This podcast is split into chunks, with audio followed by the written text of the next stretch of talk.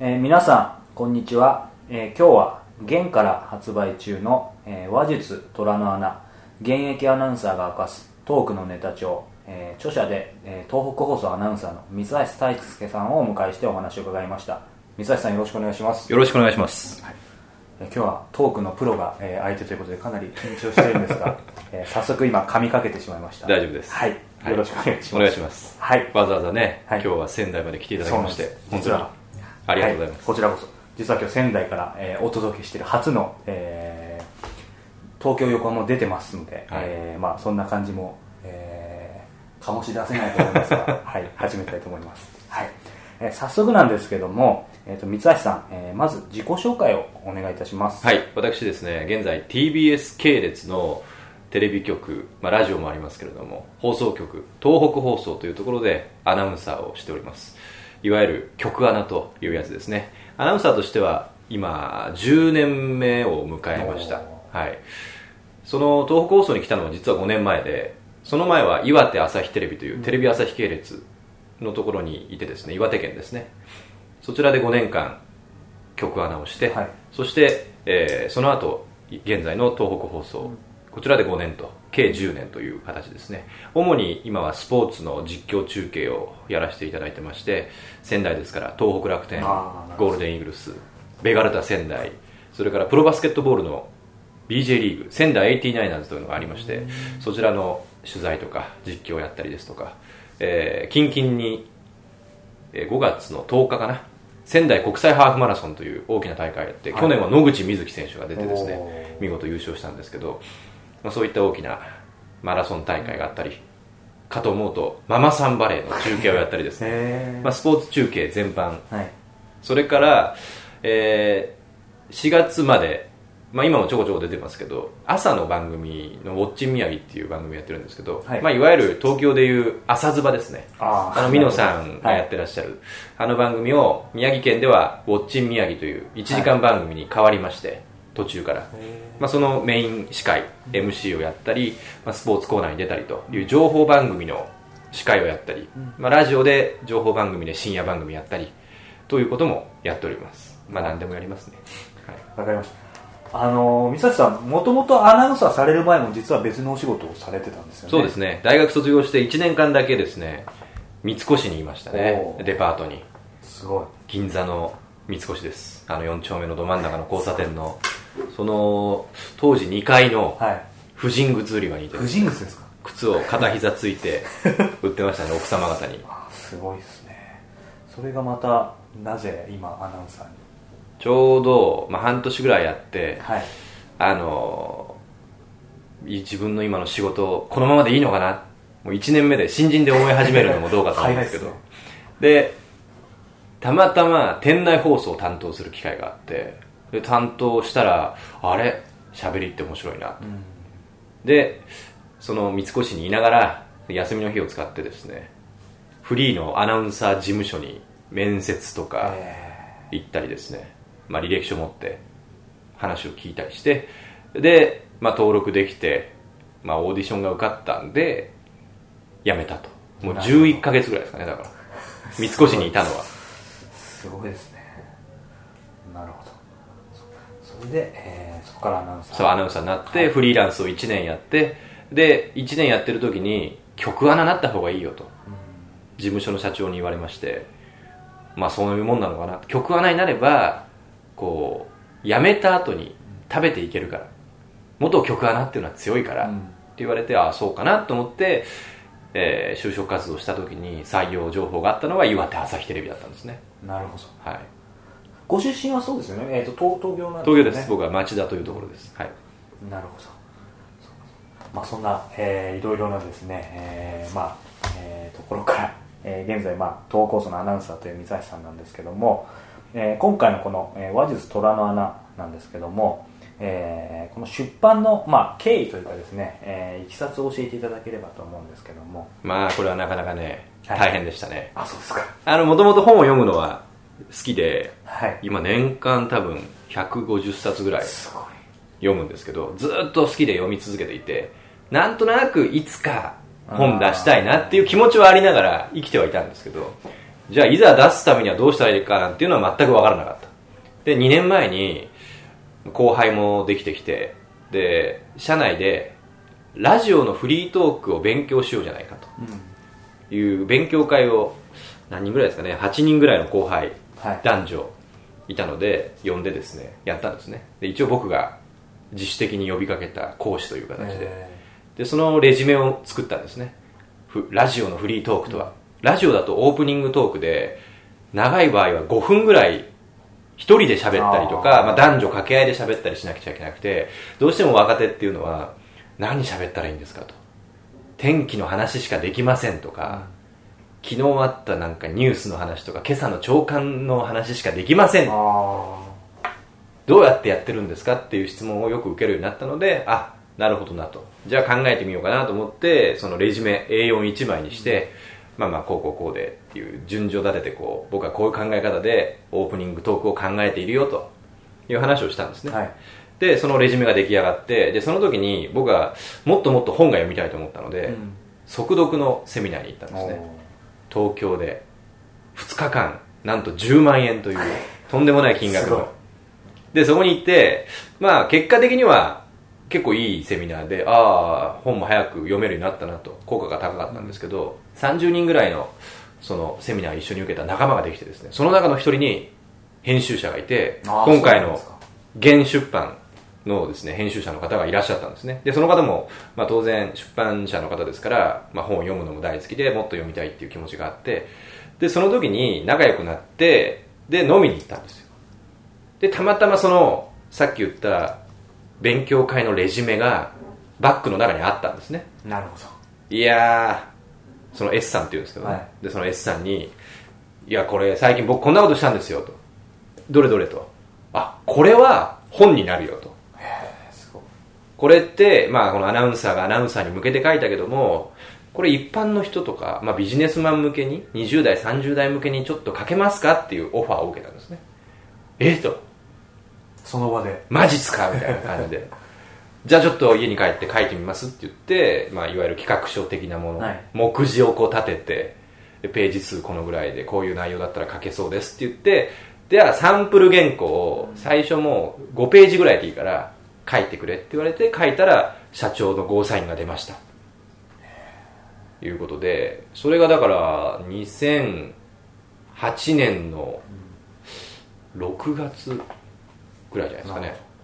この本が出たのが2008年の11月ですよね。そうそうそう。結構すぐ。そうですね。だから、まあ、4ヶ月5ヶ月ぐらいで書き上げて2008年のお正月を迎えた時にはまさか本が出ていやないです、思ってないですよ全然ないです。でもまあ逆に言うとそういったところでやっぱりいつか出したいと思って、まあ、いたにしてもそういう、まあ、ご自身でテレビ局の中でやってたそういうレジュメをその時カバンの中に入れてなかったってことはあるわけですよね、ですね。だからやっぱりその30人のセミナーの中でもまあ無意識の中でやっぱり僕が興味あるのは出版社の方だったんですよね。いろんな方いたんですよ、はい。旅館のオーナーとかへ公認会計士さんとかそれこそね女子高生もいたんですよ。いろいたんですけど やっぱり話が合うっていうか僕も本好きなんです。でいつか本出したいんですみたいな話もしたってことは、まあ、それをこう無意識で引き寄せたのかなっていうのもありますし、まあ、自主的にこういうのやったんですよっていう。やっぱりちょっとあったのかもしれないですね自分の中でね。なるほど。分かりました、はい、で、えっと実際まあこの本書の中で、えー、とそういったいきさつから生まれたということなんですけども、えーこの本を読むと、まあ、どんな効果効能が、えー期待できるでしょうか？さっき言ったようにこの本を書いた大元は教育だったんですよね。後輩たちが3年で登るような山をはい。1年で登らせてあげたかったんですよね。あそうすると2年分いろんな他のことに使えるから。やっぱりゆっくりゆっくり登ってもいいんですけどその法則をちゃんと最初に教えておいてあげれば、まあ、努力はもちろん必要なんですけど闇雲になんかこうジグザグに山を登るよりも僕は最短距離を教えてあげてで早めにある程度の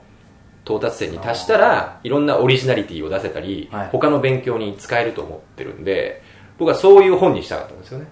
だから実はフリートークとかもう雑談とかっていうのに結構中心には書いてるんですけどあの、まあ、フリートーク雑談ってどうしてもこう才能だって思われがちなんですけど。思いますよね。いややっぱ明石家さんまさんとか島田紳介さんとか、ね、ダウンタウンのまっちゃんとかそりゃあの人は才能あるからあんなに面白いんだよとか。で自分の会社の中でも多分飲み会の席で面白い人とそうじゃない人がいるんだけど面白い人っていや僕はああいうキャラじゃないからとか、ああいう性格じゃないからとか僕はそんな才能ないからとかって言いがちなんですけど実はそうじゃなくて、まあ、もちろん芸能人レベルっていうのはちょっと無理なんですけど実はある程度のレベルのそこそこなんていうんですかね意味の含有率の高い話をするのは、ある法則をちゃんと踏まえていけばあれ誰誰でもある程度のところまでいけるよっていうのを示したかったんですよね。だからこの本を読むとあのもちろんその読み終わって急に上手くなるんじゃなくて、はい。そこの山の登り方が書いてあるんで、ちゃんと一個一個自分に合うようなやり方を真似してもらえれば絶対その話す内容とか相手を退屈させない笑え笑かすっていうことじゃなくて、意味があるトークを雑談をできるようになるという効能があると思いますね、なるほど。あのーまあ実際今そのある法則とかその山の登り方っていうのを聞いただけで、まあ、僕なんかもすぐに実践して読んでみたいと思うんですけどもこの本書の中でまあえーそうした、えーここはぜひ読んでほしいじゃないですけどもそういった読みどころみたいなものを特に2つぐらいあれば挙げていただきたいんですか？そうですね。あのやっぱり冒頭に書いてるんですけどそのフリートークとは何ぞやという、はい。僕はその大きく3つの要素を必ずどれかを入れなさいという話を一番初めに書いたんですけどやっぱこれをですね外すと絶対面白くないんですねトークがね逆に言うとこの3つのうちどれか入ってるとありなんですよね。トークとして。だそれが共感と知識と笑いという3要素なんですけどね。共感っていうのは相手が共感できるような内容。知識っていうのは相手の知識が増えるような内容。で知識も共感も得られなくても笑える内容、だったらこの人のトークは面白い、意味の含有率が高いというふうに評価されるんですよね。これは僕は実はある先輩大先輩から教わった要素なんですけどこれはですね常日頃意識をしていて、もうそれはねあの別に放送上だけじゃなくて皆さんも例えば営業先に行って営業の商品を売る前にこの話ができるかどうかでいや実は A 商品が100万円なんですっていう話をする前に、その共感知識笑いをちゃんと皆さん意味あるトークでまず挨拶の後してるかどうかっていう。それなんですよ。いや合コンでもそうです。ど、うん。うんあのスピーチでもそうでこの3つが全く入ってないのはつまんない話なんですよね。あそれはあの僕例えにも出してますけどいやー実はね早川君と。昨日ミートソースのパスタ食べたんだよ家で。っていう話。これは共感もできないし知識も増えないし笑えないんで意味があないんですよね。あでも意外とそういう話してる人って多いんですよ。だからこれをああそうかというふうに気づいてもらうとその哲学が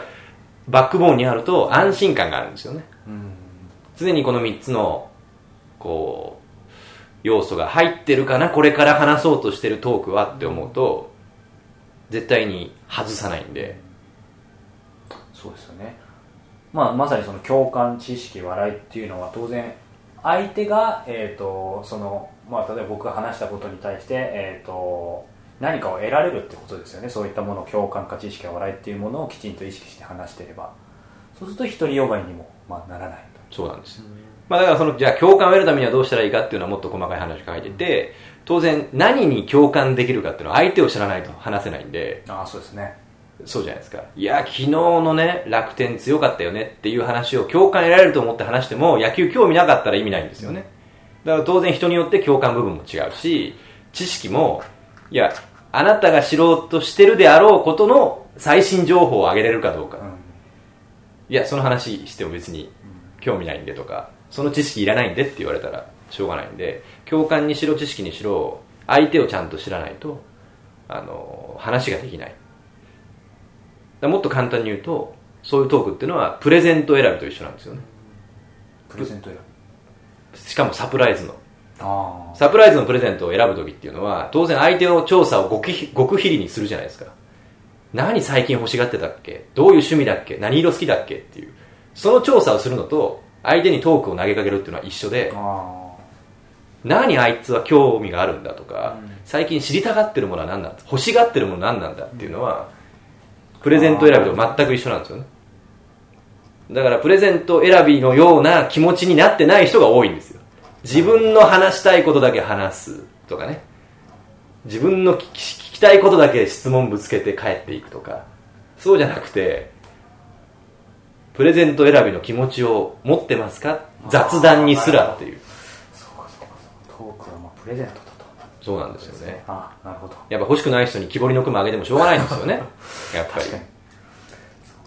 あこれ非常にわかりやすい。はい。はい、あまあ、あともう一つはラジオのラジオ魅力ですね、うん。やっぱり今ねそのどうしてももうテレビすら見る時間は減ってるしでラジオなんかもっと減っていてやっぱりうちのね営業マンも結構ヒーヒー言ってスポンサーを集めてる状況ではあるんですけどただ今東京関東地方でも皆さんこう実はラジオ番組表をよく見てみると一流どころの喋り手はラジオを今しっかり大事にしてるんですね。ああ出てますよね皆さん。久米宏さんとかね美濃もんたさんで明石家さんまさん、まあ、ナインティナインもそう。あとは福沢さんもやってらっしゃると思うんですけど、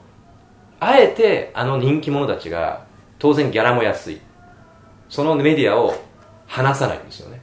やっぱそれ意味があってラジオじゃなきゃ伝えられないメディあの話とか思いとか情報があるっていうのはよく分かってるんですね。だから僕はラジオは非常に優れたメディアで例えばですねテレビとラジオの大きな違いっていうのはテレビって100調べたことを1にまとめるメディアなんですよね。あすっごいコンパクトに。スパッと。あはい。だけどラジオは1の情報を100に転がすメディアなんですよね。へだから僕なんかも前やってましたけど3時間一人喋りとかあるんですよ もちろん音楽もかけますし、はい。メールファックスも呼び込むんですけど例えばいやこの間ね早川洋平さんっていう方と会ったんですよ。あそうそう。で早川さんって読書ブログをやっていてあでブログってって言ってどんどんどんどん転がすんですよ。でこれはテレビにはできないんですよね。あこんなことやってる暇ないんで。あ そうですね。だけどその分いろんな情報を入れられるしいやこういう話が書いてあってどうのこうのとかインタビュー人を呼んだとしてもじっくり話を聞けるわけですよね。だからそのそういう実は濃い情報が詰まってるのがラジオなので、それからあとは、まあ、ポッドキャストもそうですけど何かをしながら聞けたりそうですね。特にラジオの場合はねあのスピーカーを通して家事洗濯をしながら聞けたりもするんで、非常に優れたメディアなんで皆さんちょっとねいや今更ラジオなんてって思うかもしれませんけどいや非常に僕はねまだまだなんていうんですかね有効なメディアだと思うんで、目を向けていただきたいなと思いますね。なるほど。まあ何々しながらできるものってやっぱりラジオはテレビとは違いますから、そうなんですよね。そういう意味ではなくなることはないですよねだから詳細に喋るんですよ。目に見えるように。だからラジオ面白い人っていうのはテレビでも活躍できるんですよ。なるほど。でもテレビで活躍しててもラジオできないんですよね。ああ逆は成り立たない。成り立たないですね。意外とだからラジオ出身の有名人っていうのは多くて、タモリさんとかね。うん。実はラジオで人気者になってでいいとも始まったんですよ。ああそうなんですか。元は実力あるし、まあ、三宅裕司さんとかもラジオでねドーンとブレイクしましたけどね、実はそうなんです。なるほど。わかりました。はい。で、えーちょっと本書の話、えー内容から変わるんですけども、えーまあ、三橋さんも相当な本を、まあ、読まれているとは思うんですけども三橋さんの、まあえー人生にですね、まあ、大きな影響を与えたような、えー本があれば、ね、教えていただきたいんですが。はいあのー結構前ですね。僕大学多分4年か社会人1年目ぐらいに読んだ本なんですけど、小畑和幸さん。これ全部カタカナなんですけどはい。あの何のために働くかっていう本があってですね、これはねあの結構僕いろんな方にプレゼントもしてるような特に若手のはい。アナウンサーとか誕生日の時にあげるような本なんですけど、はい。これあの、まあ、まさに何のために働くかっていうその仕事って何っていう話が書いてあるんですけど僕はいまだに忘れないのがそのある方のエピソードが出てくるんですね。小畑さんのお知り合いの。でそのやりたい仕事を見つけたいとかね転職ってなんだっていうのは結構悩むじゃないですか、はい。若い時って。でその小畑さんの友人の方はそんな考え方はしなかったと、就職活動とか仕事選びに。でどうやったかっていうと消去法で選んだっていうんですよね。消去法。やりたくない仕事はあるだろうとまずね。でやりたくない仕事がいっぱいあっていやこれは僕はやりたくないやりたくない。で残ったものから選ぶんだよ。あっていうのもその若い時なんていうのは何が合ってるか合ってないかなんてわからないから、やってみなきゃわからないっていうのもあるからまず大前提でちょっと違うと思うのをまず上げろというふうに書いていてでそのついた仕事も最初はね合ってるかどうかわかんないけど好きになってきたと。じゃあどうやって好きになったかっていうと全力投球しただけっていうことなんですよね、結局僕はよく言うんですけどその目の前の仕事でフルスイングしないと合ってるかどうか分かんないよと。ーうん。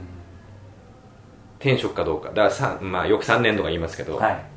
でも3年もう僕は3ヶ月でもいいと思うんですけど3ヶ月今やってる目の前の仕事を120%の力でやると、合ってないことも分かるんで、ああなるほど。うん、だからそれをやりなさいっていう話とかですね。まあそういう話がいろいろ書いてあるのであの非常にいい本ですね。なるほど。確かに120%実際やってない人がほとんどですそうよねなんですよね。それでもになんかこういやこの仕事が本来の俺の姿じゃないとか、転職すればもっといいのに出会えるんじゃないかとかそう言いがちなんですけどそうじゃなくて目の前のコピー取りでも何でも120%の仕事で3ヶ月やってみて本当に合わなかったら辞めたらいいんですよ、きっとなるほど。で辞めたいんですけどっていう相談も受けたりあのやりたい仕事がわからないっていう相談も受けたりするんですけど大体そういう人っていうのは目の前の仕事すら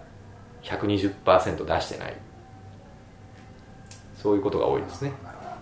まずは120%で3ヶ月やってみろと。そうそうそう。やってやったんですけどやっぱりこの仕事合わないと思います。っていうのはすごくいいと思うんですよ。だそうなるとどこ行っても多分できますからね、なるほど。はい。ありがとうございます、えー実際ですね、えー、水橋さんが読書の際に何か心がけていることとかなんかあれば教えていただきたいんですがあの昔はとにかく数読もうと思ってたんですね。はい。で今までそんなに数は減ってないんですけどあのとにかく何でもかんでも買いまくってた時期もあったんです、で、まあ、その時期は非常にこう僕は経なければいけない時期だと思うんですけど今はですねそのもう自分の未来に直結するものしか読まないようにしてるんですよね。というのも、まあ、よく言われるように1日200冊とかね新刊が出る世の中っていうふうに言われてますんで、まあ、そんな中でとにかく闇雲に買っていてももういくら速読ができたとしてもダメでとなると本当に直結する本だけを読もうと。こんだけ出てるんだからっていう気持ちがまずあって。じゃあそれは何が直結するのかっていうのはあの5個ぐらいですね。自分のそのテーマを設けていて買うべき本の。その5個に入ってくる新刊を買おうっていう、まあ、僕の場合は例えばスポーツ。はい。あとはその話し方とかコミュニケーション。あと自己啓発とかですね、まあ、そういうジャンルなんですけど、まあ、とにかくそういうジャンルを決めてそこを買うと。いうことですね。だから今昔は本当に面白そうだったら全部買ってたんですけど、まあ、そういうふうにやっていいことも当然あるんですけど、うん。まあ、今後はもうどちらかというとその本からアウトプットしたりそれでなんていうんですかね、えー自分を高めていくっていう方に重視していこうと思うのでジャンルを絞っていこうかなというふうに思ってますかね。なるほど。分かりました。あの、まあ、実際本読まれてて僕も本読んでやっぱり自分の人生の支えになったり何かヒントを得ることって非常に多いと思うんですけども三橋さんが、えー実際、まあ、壁にぶつかった時とかにですねこれは別に本と関係なくてもいいんですけどもどのように、まあ、乗り越えているかみたいな何かそういったものがあれば教えていただきたいんですけど。僕はあの2つあってですねあの一つはその本に関してなんですけど僕は分からないことは本に聞けば書いてあるだから例えば、はい。僕今まあアナウンサーやってますけどじゃあ明日からおしゃれなカフェのオーナーになろうと思ったとするじゃないですか。そしたら僕何するかっていうと多分本を多分30冊ぐらい買うんですよ。カフェのオーナーになるための本って多分あるんで。独立してとか、あと飲食経営とかじゃあどんな資格が必要でっていうのは。本ってすごくすごいメディアなんで全部書いてありますから。本当に。どんなジャンルでもありますから、うん。基本的には恋愛だろうが株だろうが。そうですよね。だ悩みとか壁を越えてきた人が書いたんで、先人たちが。それを1300円とかで買えるっていうのはね。とんでもない安いメディアだと思うんですよね。だから僕は壁とか問題困難。だ企画が思い浮かばないなと思ったら思い浮かぶアイディア発想法とかいう本を買うんですよ全部書いてありますから、でそれは30冊も読めば多分ね、出てきますよそのスキルが絶対身につくから,、だからそういうふうに僕はあのしてますね。壁とか問題は、だ本ってすごいな素晴らしいなと思うんですけど。でもう一つはあの迷ったら動けっていうことですよね。あ結局ね。未来なんかどうなるか分かんないんだから、やったらいいんじゃない？だから僕はあの好きな言葉で三日坊主は悪じゃないっていうーのがあってあ3日やってるじゃんみんなね今頭が良くなりすぎてやる前から想像しちゃってきっとダメだよと。あとかそういうアドバイス受けたからやめた方がいいよって言われたからって言ってやらない。だけどとりあえずやってみて3日でやめてもいいんですよ。3日坊主がじゃあ100個あれば300日やってるわけだからなんかを、でそれすらネタになるしだから迷ってどうしようかなって言ったら一回やってみて電話してみて、ね、新幹線乗ってみればいいんですよね。でそうするとなんか助けてくれるし、で動いてるとみんなこうあ三橋は何かやってるから「え何やってんの?」って言われて「いやこうこうこうでこういう今人探してんだよ」とか「こういうアイデアが浮か浮かばないんだよ」っていうのは「ああじゃあ」って言って誰かが助けてくれますから。あ動かないとそれすら気づかれないんですよ。ーやってないのと同じですよね外から見たら。らどういう壁を持ってるのかとかどういう悩みを持ってるのかすら行動しないと喋らないと見つけてもらえないんででそれをやると自然とね誰かが解決してくれますから迷ったら動けばいいです。わかりました。はい。えー最後にですね、えーまあ、今後の、まあ、今アナウンサーとして忙しい日々送られてると思うんですけども、まあ、目標とかはい。活動とかですね、あとまた何か新刊等出されることがあればお話しいただきたいんですけども。なんですかね。目標はやっぱり僕は楽天の優勝の瞬間を実況したいかなっていうのがありますよねでも現在現段階でははい。もうちょっと首位をついこの間落ちてしまったんですけど今年は本当にね楽天は強いですからマー君がいて岩隈がいて中村紀が入って実況みたいになっええもう本当に今年は強いので やっぱりあのスポーツの魅力って多分ね本当にテレビというメディアがいろいろ今ねあの廃れつつあるとか言われてますけどスポーツに関して言うとやっぱり絶対なくならないと思うんですよね、あの本当に筋書きのないドラマなんで自分で喋っててもドキドキするし見てる人なんかもっとドキドキしてると思うんであの素晴らしさっていうのはね、まあ、一生なくならないと思うんで皆さんにもぜひ感じていただきたいし、まあ、特にプロ野球もですね生で見るとこんなに面白いものないですから、皆さんね全国でこのポッドキャストを聞いてらっしゃると思うんでひょっとしたら海外で聞いてらっしゃる方もいると思うんですけどぜひ、まあ、地元近くに絶対プロ野球だけじゃなくて球団とかねあのサッカーチームとか絶対あると思うんで生で見る面白さっていうのはあると思うんでそれはぜひ皆さんスポーツの良さを感じていただきたいなと。でぜひ携帯ラジオとかワンセグでその中継を見ながら見ると結構これ面白いですから。プロのその解説者の方もいますからね、元プロの方がね。はい。まあそれですかね今はね。はい。なるほど。わかりました。まああの仙台に来た際はぜひ楽天をそうですね。ミサスの実況を聞いていただいてということで、お願いします。1260という AM ですんでね。周波数よろしくお願いします。はい、あごめんなさい。最後にと言ったんですけども、はい。えー今日のこの「話術虎の穴」はい。えー今日このポッドキャストを聞いて読んでみたいと思った方もいらっしゃると思います、えー最後にメッセージをいただきたいんですが。はい。おかげさまでですねつい先日、えー第3版「さんずり」ということで重版がさらにかかってですね、えーちょこちょこなんかあのゆるーく売れてる感じ。最初ドカーンと売れなくてですね。ちょこちょこ特にアマゾンで買っていただいてる方が多いようなんですけど。あのー実はあの OB もですねサンドイッチマン、はい。今あの m 1のね王者のサンドイッチマンと一緒に番組やらせていただいてるんですけどの帯も目印でございまして、えーぜひ読んでいただければなと思います。あの多分他の会話系の本とはちょっと違うようななんていうんですかねちょっと具体的なテクニック論のに僕はすごい逆に走ってるんで、うん。精神論というよりは。あのもうテクニックを1個でも2個でも使えば絶対その日から話し方が変わると思うんでぜひ話術虎の穴ぜひ読んでいただきたいと思います。はい、えー今日は現から発売中の話術虎の穴現役アナウンサーが明かすトークのネタ帳、えー著者で東北アナウンサーの三橋大輔さんをお迎えして、えー仙台から、えー放送しております、えー三橋さんどうもありがとうございました。ありがとうございました。